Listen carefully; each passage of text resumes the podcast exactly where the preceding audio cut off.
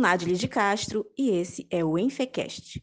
No episódio 6, a enfermeira mestre Sâmia Borges falará sobre atenção primária à saúde no contexto da Amazônia paraense.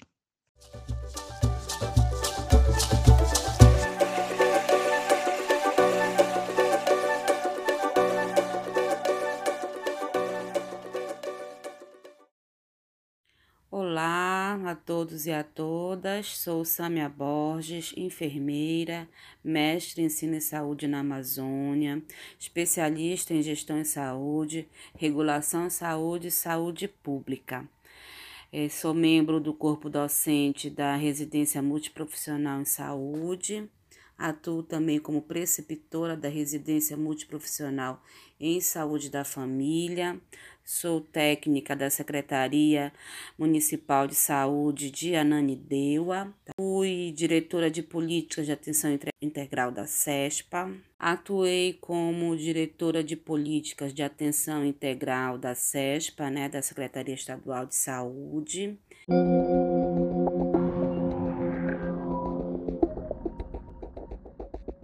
Estou aqui com vocês nesse podcast, né, conversando sobre atenção primária, nesse projeto brilhante da, da Amazônia das pluralidades na formação e atuação em saúde, né? Nosso tema hoje é conversar sobre atenção primária, a atenção primária paraense, né? Uma atenção primária nesses diversos cenários que a gente tem aqui no estado do Pará.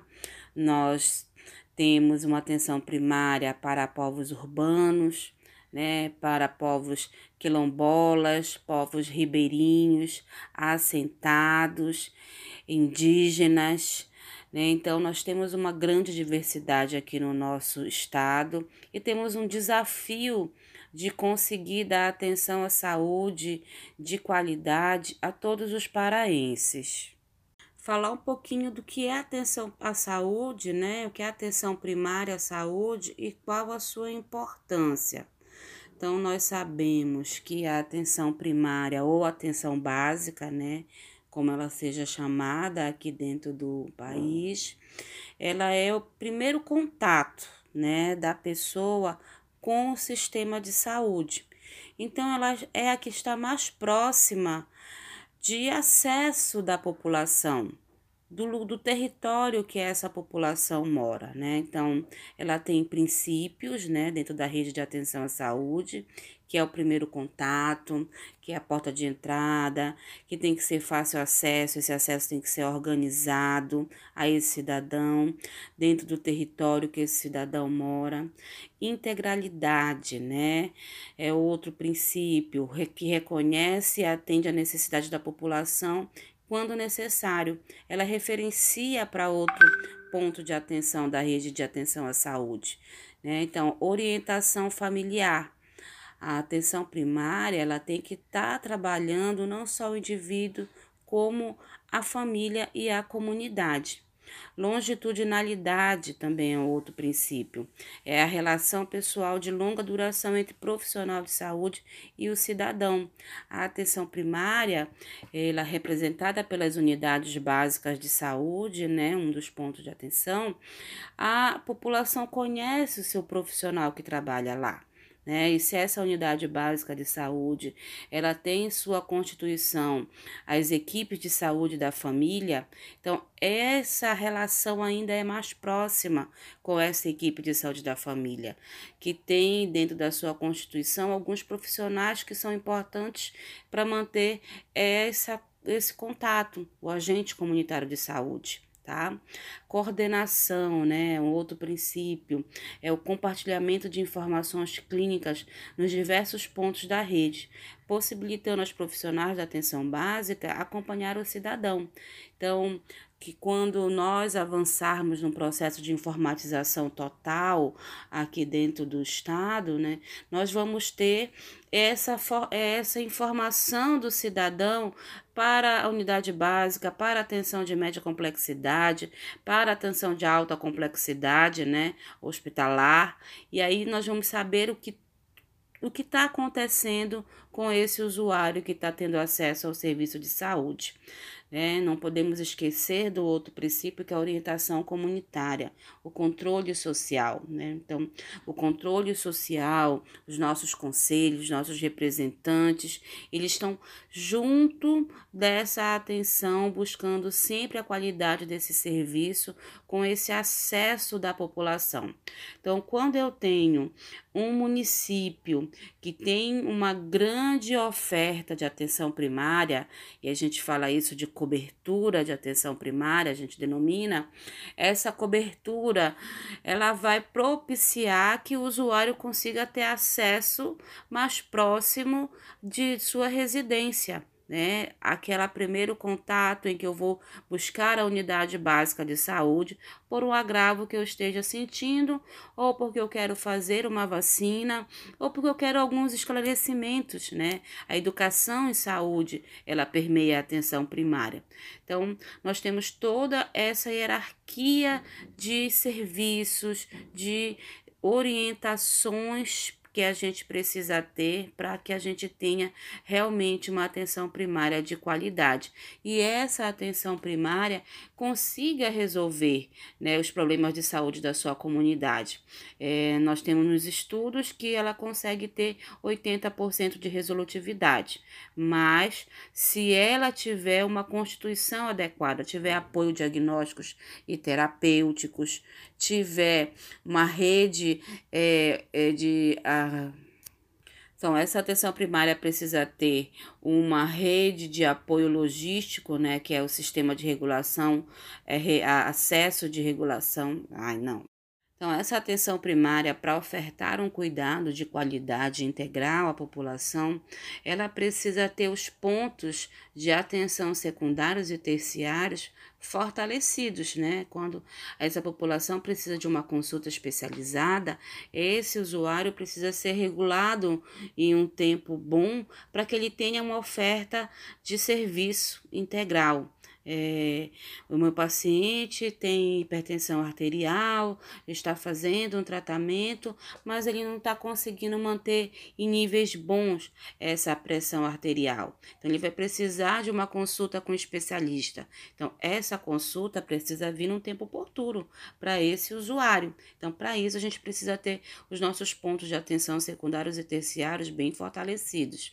A gente precisa ter um sistema de acesso regulado, registro registro eletrônico em saúde. Nós estamos no tempo da informatização, né? Então, a gente precisa ter informação desse usuário para todos os níveis de atenção um transporte adequado, apoio diagnóstico e terapêutico, né? Então, nós estamos fazendo um pré-natal e essa grávida fez um teste rápido, deu positivo para sífilis e a gente precisa fazer a titulação VDRL, quanto valor vai estar. Então, eu preciso ter e ofertar o tratamento para essa grávida, né?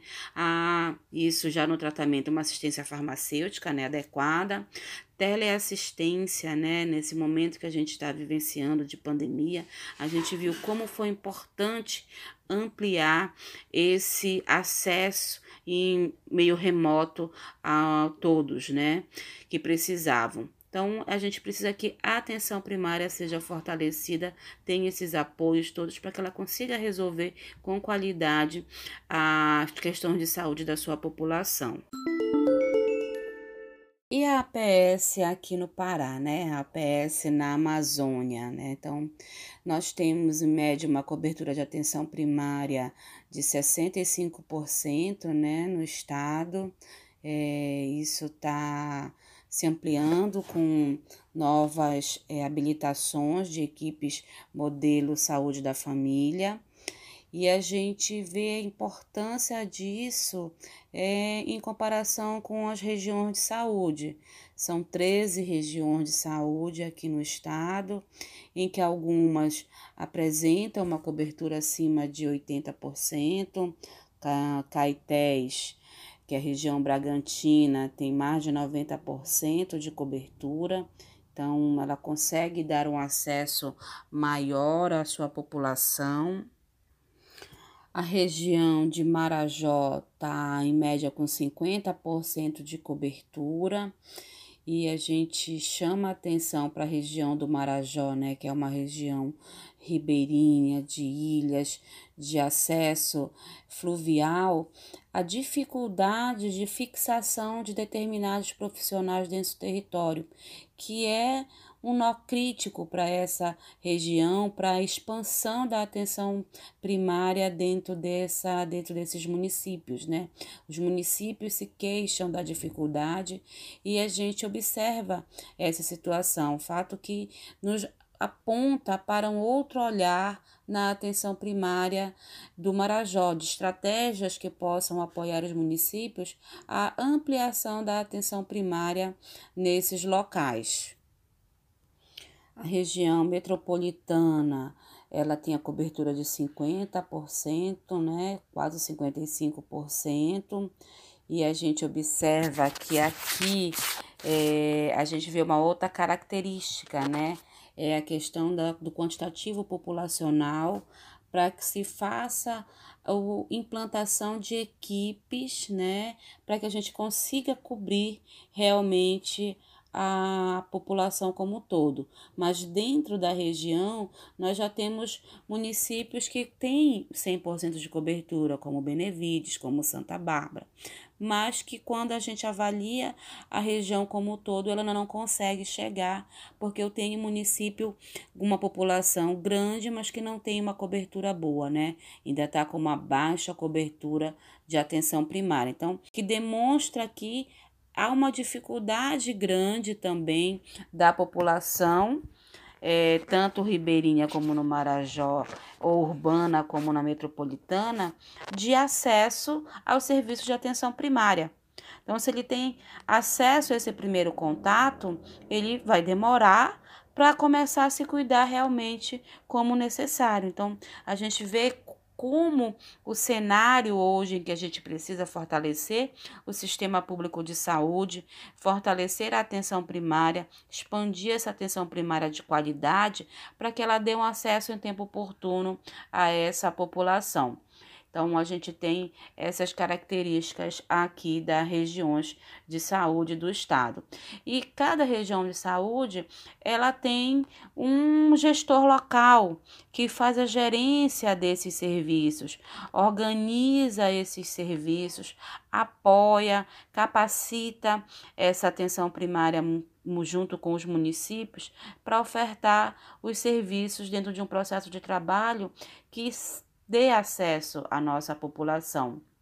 Então, nós temos as 13 regiões de saúde, fazendo a, dentro das suas características, né, dentro das suas é, visões de território, né, qualificação do serviço para acesso a essa nossa população. Então, nós temos um desafio muito grande aqui dentro do Pará, um Pará com vários Parás, né? Nós vemos essa situação, um Pará que para eu ter acesso à região com de ilhas, a região ribeirinha mais próxima até de um outro estado, por exemplo, Afuá, é mais o trajeto mais rápido é pegar um avião ir para o Amapá e do Amapá atravessar para Afuá. Né? Então, olha o deslocamento que essa população tem. Se ele quiser vir de barco, são 36 horas, por exemplo, do município de Anajás para cá, para a capital. Então, a gente também olha ver qual é essa necessidade, essa dificuldade que essa população necessita, né? E que a gente precisa propor políticas públicas de acesso né, dentro do respectivo cenário de cada um coloca para gente, dentro desse território em que a gente tem uma atenção primária amazônica diversa. Né? Acho que a gente precisa refletir nisso, refletir num sistema de saúde que estamos construindo aqui dentro do, do país, dentro do estado, né? Colocar mais apoio a esse sistema em que nós vimos que foi esse sistema que teve que deu acesso à população em que precisou agora nessa pandemia. Nós vimos que teve colapso na rede privada e os usuários dos planos privados vieram para, os, para o SUS, né? E a gente vê essa busca de serviços. Nós vamos ter a implantação da vacina mais aqui à frente, e essa vacina vai vir para a atenção primária para ser executada dentro dessa população, e para isso eu vou precisar ter o minha, meu território da atenção primária bem organizado para que eu consiga dar acesso a todos os usuários que precisam dela, né? Que estão lá precisando, necessitando e determinadas situações não conseguem ter acesso. Então, quando nós temos uma atenção, for, atenção primária é, fortalecida, nós vamos ter esse usuário sendo cuidado né, do seu agravo, que aí ele vai consequentemente, diminuir uma demanda para as outras assistências na atenção ambulatorial, atenção ambulatorial especializada e a atenção hospitalar, quando eu tenho uma atenção primária resolutiva. Este que acredito que esse é o grande desafio dentro do Estado, é ofertar essa atenção primária em todas as áreas do Estado, é, ultrapassando as nossas barreiras geográficas, é, os nossos rios, colocando um apoio em região de saúde, né? Então, os municípios da região eles são, se organizam e conseguem entre si ofertar serviços que talvez um outro não tenha condições de ofertar. Então, aquela rede ali regional, ela já está mais organizada. Ele faz a sua consulta especializada dentro daquela região de saúde, mas se ele precisar da atenção hospitalar e essa região já tiver esse serviço, ele fica dentro dessa região e já faz o seu cuidado hospitalar também.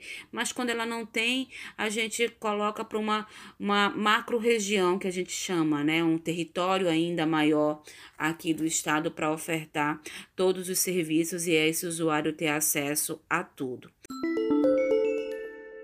e a gente agradece né, o convite de estar aqui participando desse podcast, né? Esse projeto Amazônia das Pluralidades na Formação e Atuação em Saúde. É, para nós profissionais, ele é importantíssimo para a gente estar tá dialogando com o cenário real em que a gente vive, né?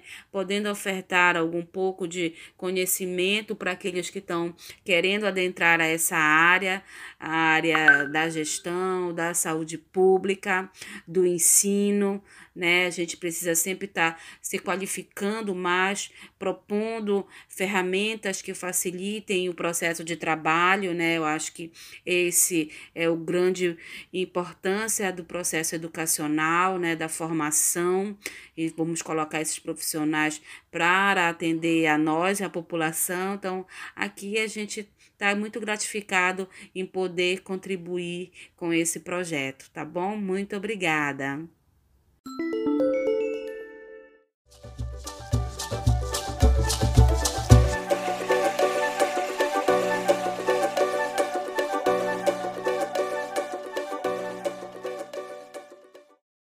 Você encontra o Projeto Amazônidas em várias plataformas digitais.